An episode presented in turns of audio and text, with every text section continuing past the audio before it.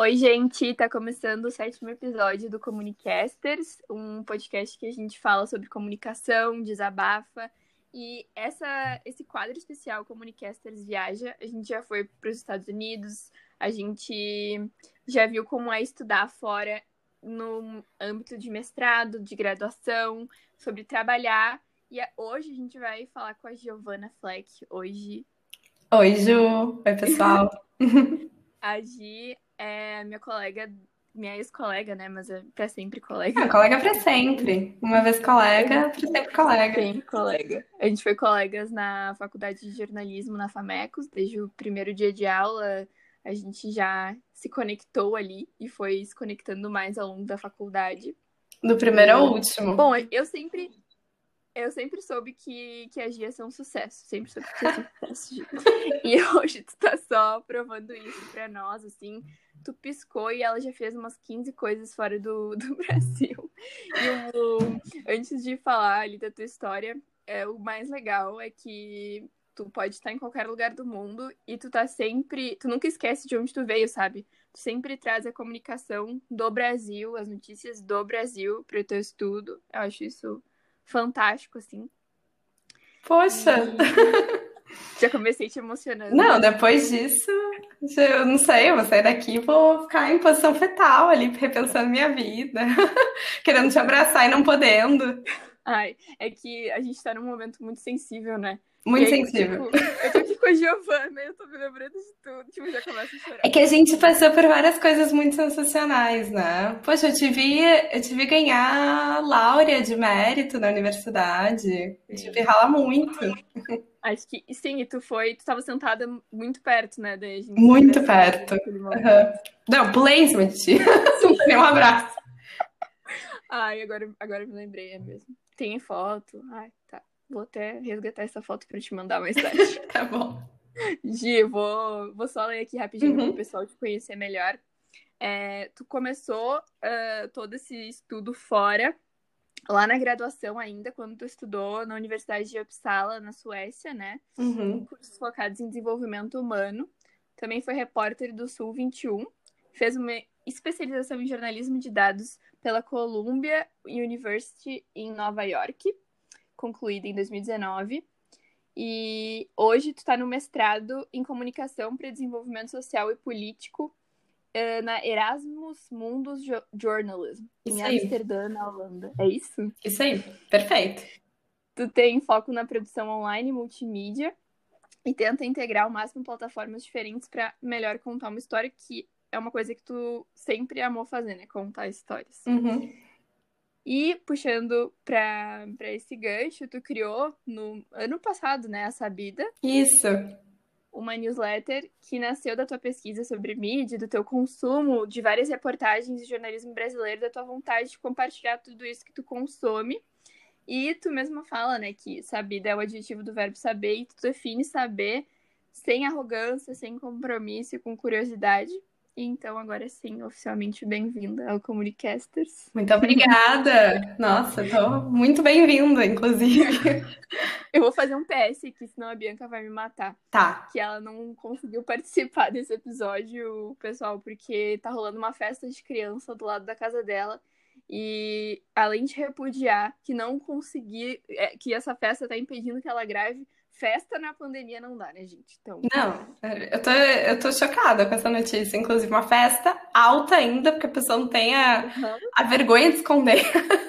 E de criança, tipo, e de criança. Poxa, expondo as crianças. É. Bom, mas no próximo episódio ela já tá de volta e vai ser o último episódio da temporada. A gente vai fazer um resumão de séries e filmes sobre comunicação. Vai ser bem legal. A gente vai de Todos os Homens do Presidente até Succession, que é a minha série favorita. Não sei se tu já viu, Gi. Não vi, mas eu tô louca pra ver. Todo mundo fala. Muito boa. Bah, muito boa. Muito boa mesmo. Mas vamos começar, senão não vou começar nunca. uh, Gui, queria começar te perguntando quando e como foi a primeira vez que tu pensou em estudar fora? Ai, gente. Um, eu acho que assim, eu acho que estudar fora para mim sempre foi uma. Agora que eu tô mais velha, né?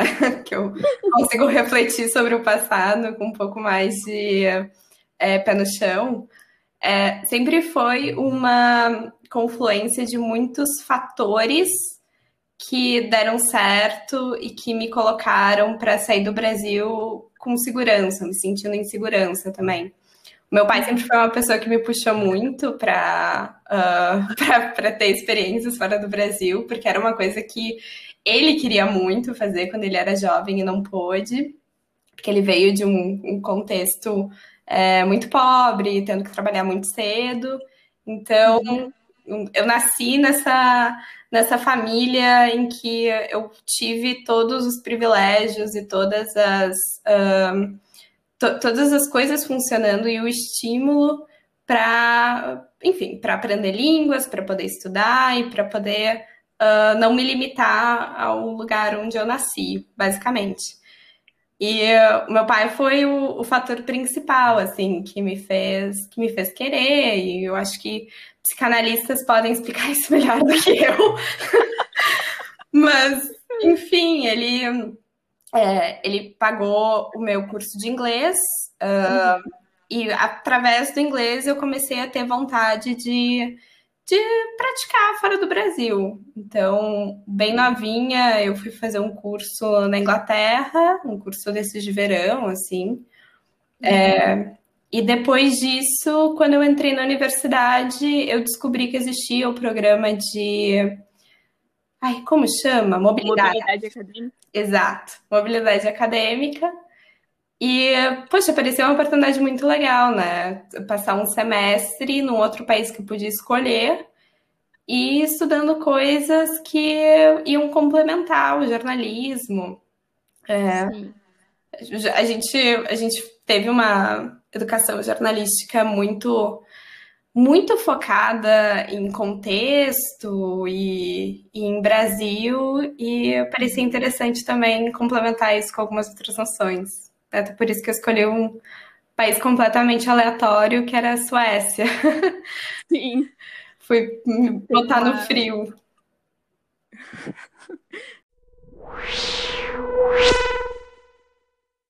Tem uma coisa que tu falou sobre a língua, Gi, uhum. e aí eu queria te perguntar, porque quando eu fiz intercâmbio, eu me lembro, eu fiz um intercâmbio quando eu tinha 15, então era bem nova, e também foi pra Inglaterra.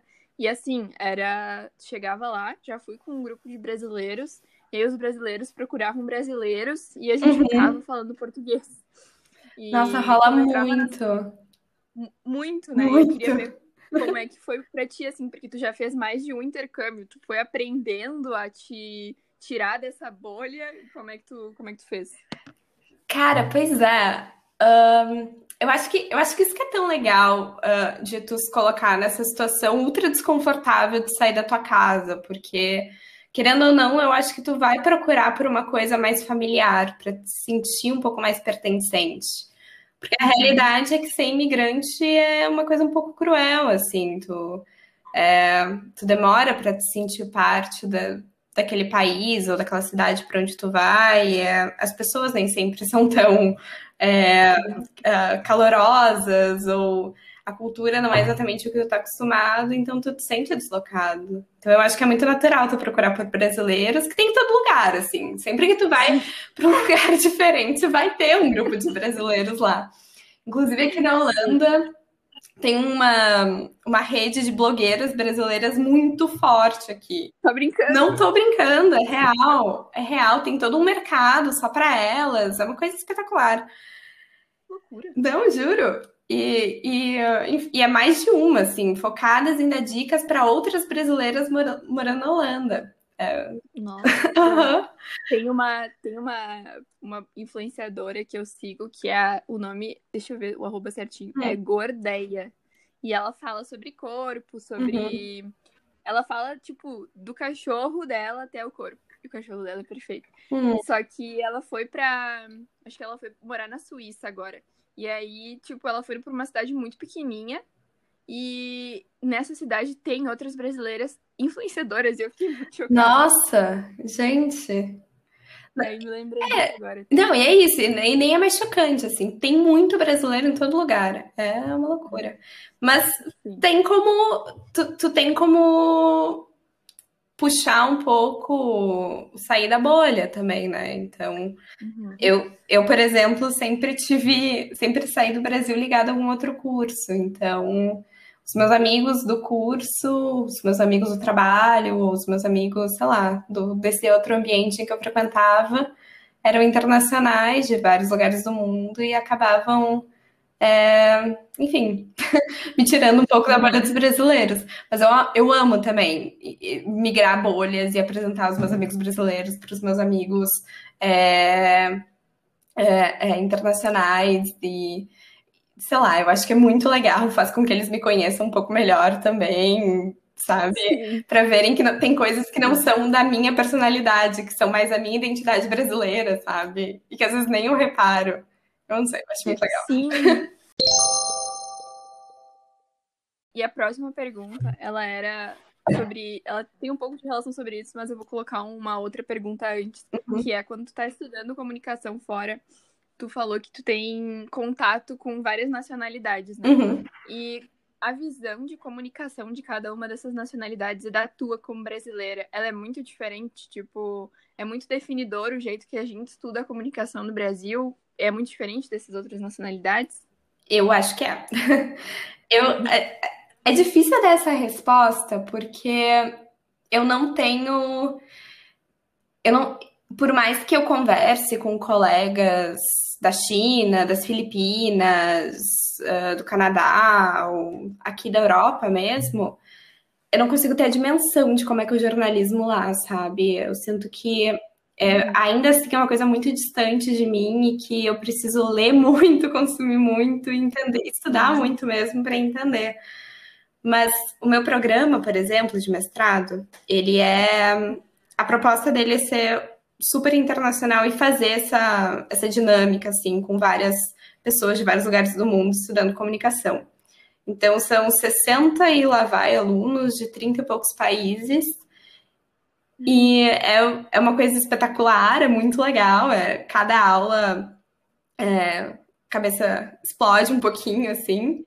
Sensacional. É, não, é muito bom. O primeiro ano, a gente, todos nós, os 60 e poucos, temos aulas juntos na Dinamarca. E daí, no segundo ano, a gente faz a especialização do mestrado. Então, algumas pessoas foram para Hamburgo, outras pessoas foram para Swansea, no País de Gales, outras pessoas foram para Londres.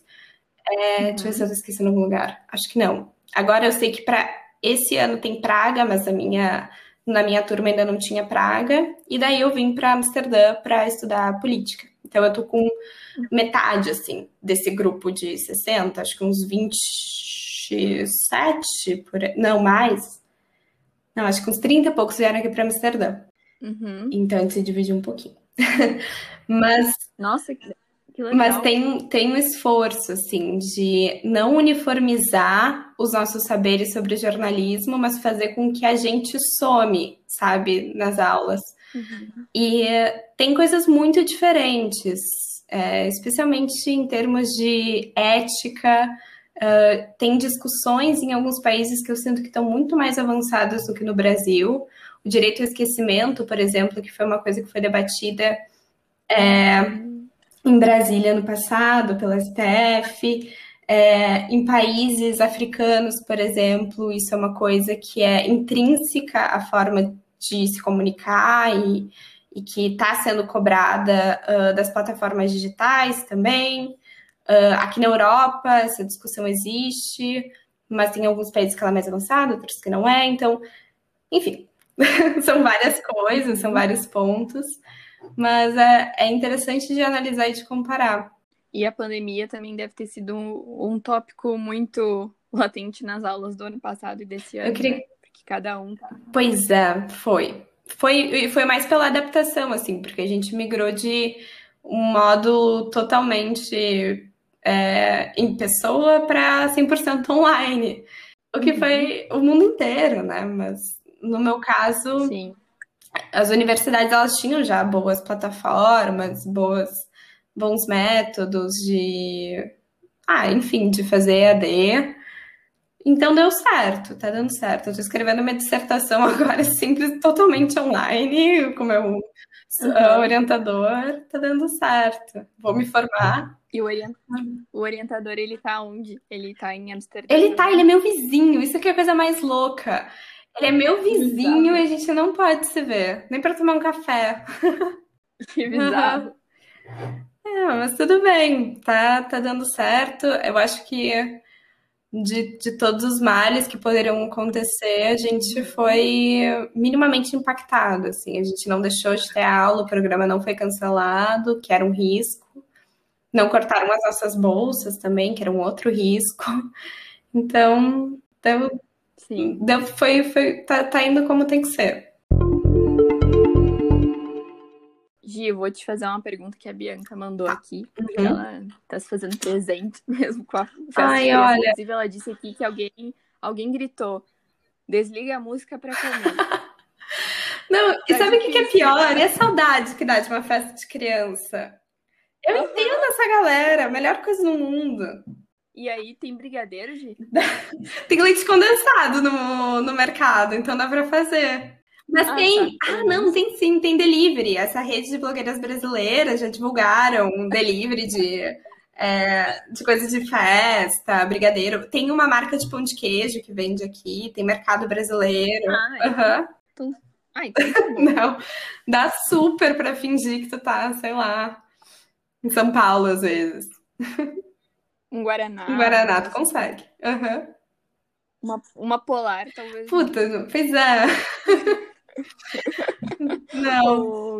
Gia, a, a, pergunta da Bi, é, ela disse aqui sobre os países onde tu uhum. estudou, o que tu aprendeu de mais legal sobre o campo da comunicação em cada um deles, e que tu imagina que tu não aprenderia aqui no Brasil, ou que a gente não olha tanto assim no nosso jeito de fazer e de aprender a comunicação. Uhum. Puxa, difícil. Pode escolher um. Ah.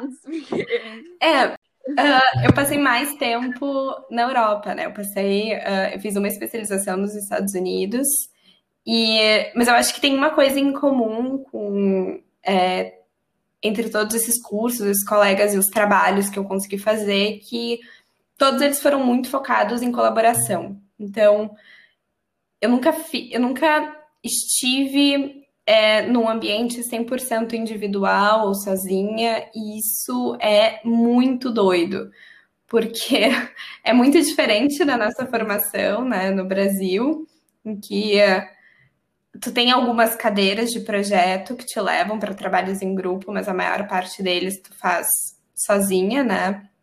E é um uhum. pouco diferente também da forma como eu trabalhei em redações é, no Brasil que uhum. uh, tu, tu, tu, eu trabalhei numa redação em que o time era muito pequeno e a gente fazia absolutamente todos os corres, cada repórter, cada uhum. fotógrafo, os editores, todo mundo fazia um pouco de tudo, todo mundo se ajudava e a gente tinha uma noção de equipe muito legal, mas muito porque era uma redação pequena, né? Isso não é muito a lógica de redações grandes em que o trabalho acaba sendo um pouco mais individualizado.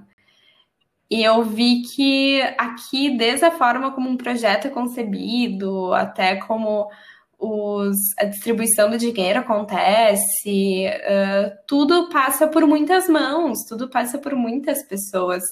E não é só o repórter, o editor e, enfim, talvez um revisor. Não. É uma cadeia de produção muito Sim. maior, com muito mais ideias rolando. E isso no mundo ideal, né? Tem, tem muitos lugares aqui fora também que, que simplesmente não, não tem mais grana para apostar no jornalismo tão colaborativo, que é uma pena. Porque tem muitos defeitos também o jornalismo daqui, se eu for comparar com, com o jornalismo brasileiro. É, eu acho que o Brasil tem carrega uma certa responsabilidade um pouco. Isso eu tô generalizando muito, eu, tô, eu vou pensando, eu vou me parando. Mas é, das minhas generalizações, eu acho que o Brasil tem uma, um respeito, assim, pelo, pela fonte muito maior. Acho que eu não, acho que eu tô sendo muito generalista, mas muito grande.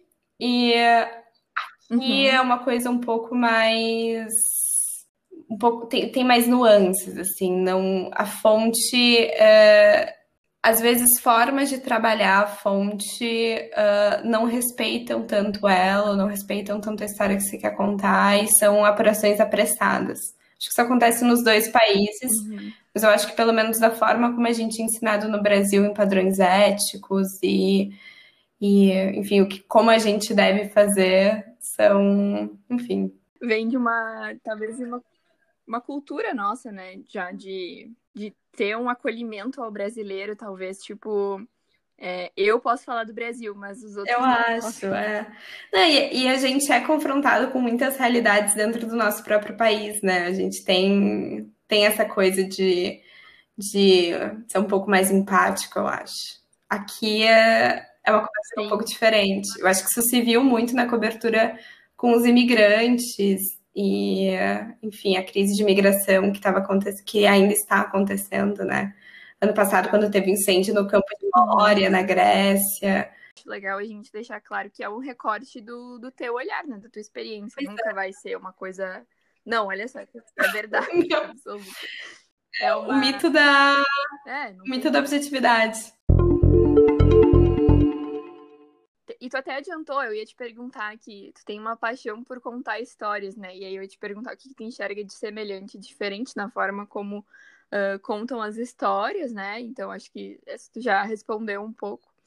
E, e depois dessa parte mais pesada, para a gente começar a encaminhar nosso papo para as diquinhas, é, eu queria te perguntar uma algum momento, desde aquele início lá do teu primeiro intercâmbio até agora, qual foi uma situação que tu pensou assim, que merda, eu não tô entendendo nada, quero voltar pra casa? Tipo, Putz, que tá acontecendo? Tantos Só quero pedir um cacetinho e um café com Tantos momentos. OMS declarando pandemia global. Gente, como é que eu vim parar aqui? Eu só tenho seis anos. o que que eu faço? não, foram muitos, muitos. Assim, tem toda essa glamorização do morar fora e, ah, nossa, é, Europa, continente, enfim, todo organizadinho e tal. Mas é muito aquela história, quem vê close não vê corre. tem, muito, tem muito perrengue envolvido, é, muita crise burocrática, ser imigrante é uma constante crise burocrática todos os dias, especialmente em países em que tu não fala a língua. Uh, mas assim, tem. Ah, não sei esse último ano para mim foi um ano de muito trabalho e foi um ano de realmente entender o, o, o que, que sou eu e o que, que é o meu trabalho, né? Porque eu acho que no jornalismo a gente tem uhum. isso de, de jornalismo fazer um pouco de parte da nossa identidade. E eu me peguei num burnout absurdo, trabalhando mais do que eu devia. Uhum. É, então eu acho que nessas horas nessas horas eram as horas que batia uma solidão maior, assim, uma solidão do, do tipo, é, o que, que eu tô fazendo? E eu acho que isso até, voltando para o que tu falou no início, né? Eu gosto muito de contar histórias do Brasil e de reportar sobre o Brasil, e muito também por. É, por essa escolha de carreira, assim, eu vim para cá para me aprimorar, para abrir minha cabeça para entender coisas diferentes, contextos diferentes, forma de fazer diferentes. Não me senti restrita, mas eu me sinto muito conectada com o Brasil. Eu, é o lugar onde eu vim, é para onde eu quero que meu trabalho se volte, é para onde eu quero que as histórias uh, possam significar algo e fazer uma diferença, né? Sejam Uhum. E essa vida muito, tem muito isso, né? muito. Essa vida, na real, começou para eu tentar uh, mostrar para minha família que jornalismo não era só no WhatsApp, sabe? Usando o WhatsApp, porque essa Sim. vida começou numa, numa lista de distribuição no WhatsApp. E, uhum. enfim, tá, tá indo. tá, não, não vou dizer que. Não vou dizer que meus tios não consomem umas fake news de vez em quando, porque consomem. Mas eu acho que pelo menos mostrou para eles coisas diferentes e fontes diferentes e formas de pesquisar informação de uma outra maneira, né? Porque eles também nunca foram ensinados a como se informar ou tiveram algum tipo de educação midiática. Sim. É uma coisa, isso é, essa é uma coisa que eu sempre penso quando a gente fala sobre educação uhum. financeira e educação midiática, que isso deveria estar nos acompanhando, porque tem tanta discussão que a gente faz na graduação que eu ficava pensando assim, tá, mas a gente já não deveria ah. saber isso. Coisas que a gente realmente não sabia, assim, não, ninguém uhum. tinha nos dito, sabe? E aí hoje eu fico. A gente até falou no último episódio sobre como alguns filmes e séries nos mostram o poder do jornalismo, o próprio Todos os Homens do Presidente, que conta lá do Watergate, e hoje a gente tem o documentário Dilema das Redes, uhum. por exemplo. E ali na, a gente tem um. tá nos mostrando que a gente está sendo engolido pelas redes.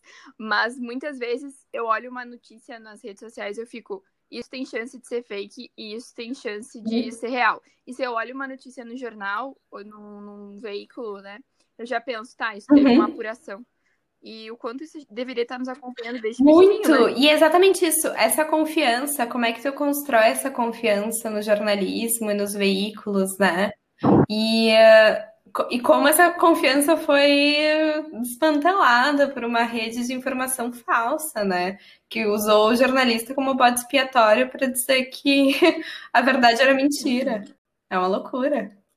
É. Mas eu concordo contigo. Eu, eu, é, é, é isso. Isso devia estar com a gente desde criança, assim. E educação financeira também. Eu queria saber fazer meu imposto de renda antes de sair do colégio. Agora eu tô tendo que penar. Eu também.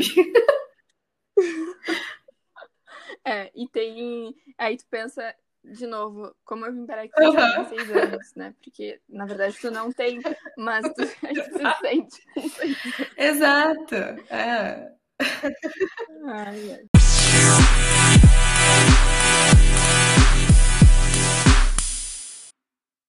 Gi, acho que a gente pode uhum. ir para as diquinhas. Eu vou, vou começar aqui. Esse é um bloco que a gente indica um filme, uma série, um livro, qualquer coisa que tu esteja lendo. E nesse momento, nesse momento de pandemia, é uma merda falar, né? Porque a gente tá falando isso há um ano. Tipo, a nossa vida já virou isso. É, é o normal, né? Não é nem o é... novo normal, é o normal já. É.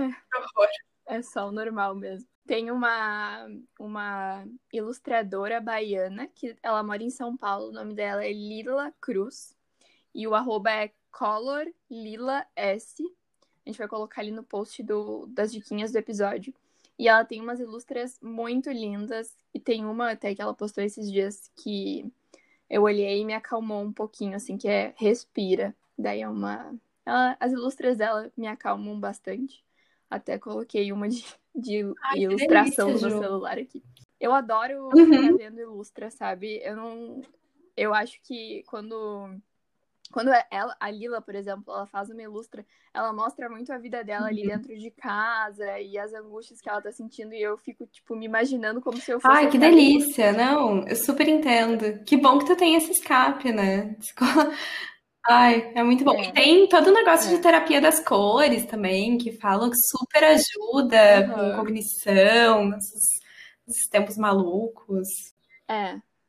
E aí, essa é a minha diquinha. Então, é... bom, não sei.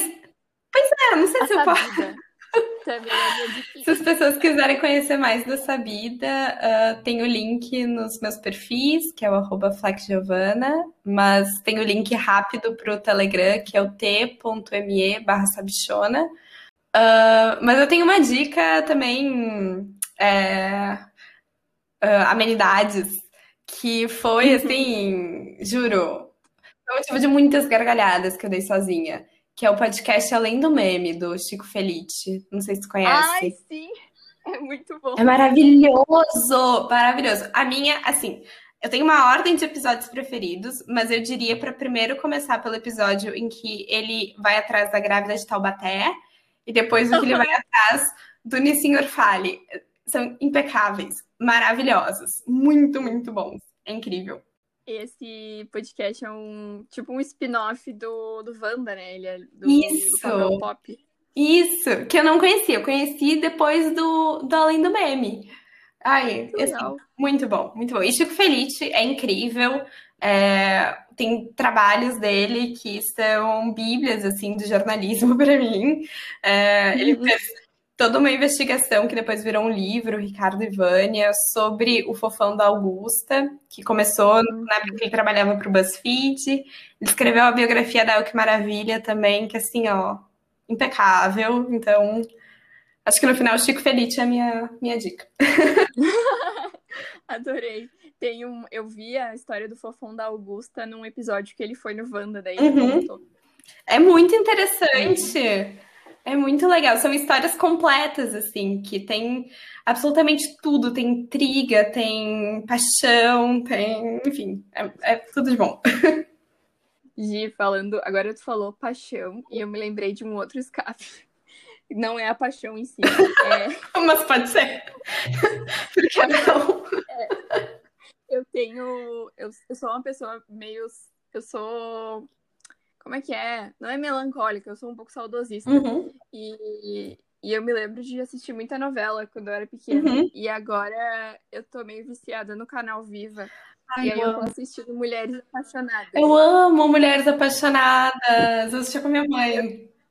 Aham, eu me lembro de assistir com a minha mãe. E, tipo, eu tô assistindo agora e é muito interessante que tu fica assim, meu Deus, essa novela hoje seria um escândalo. Eles Seria. falam umas coisas.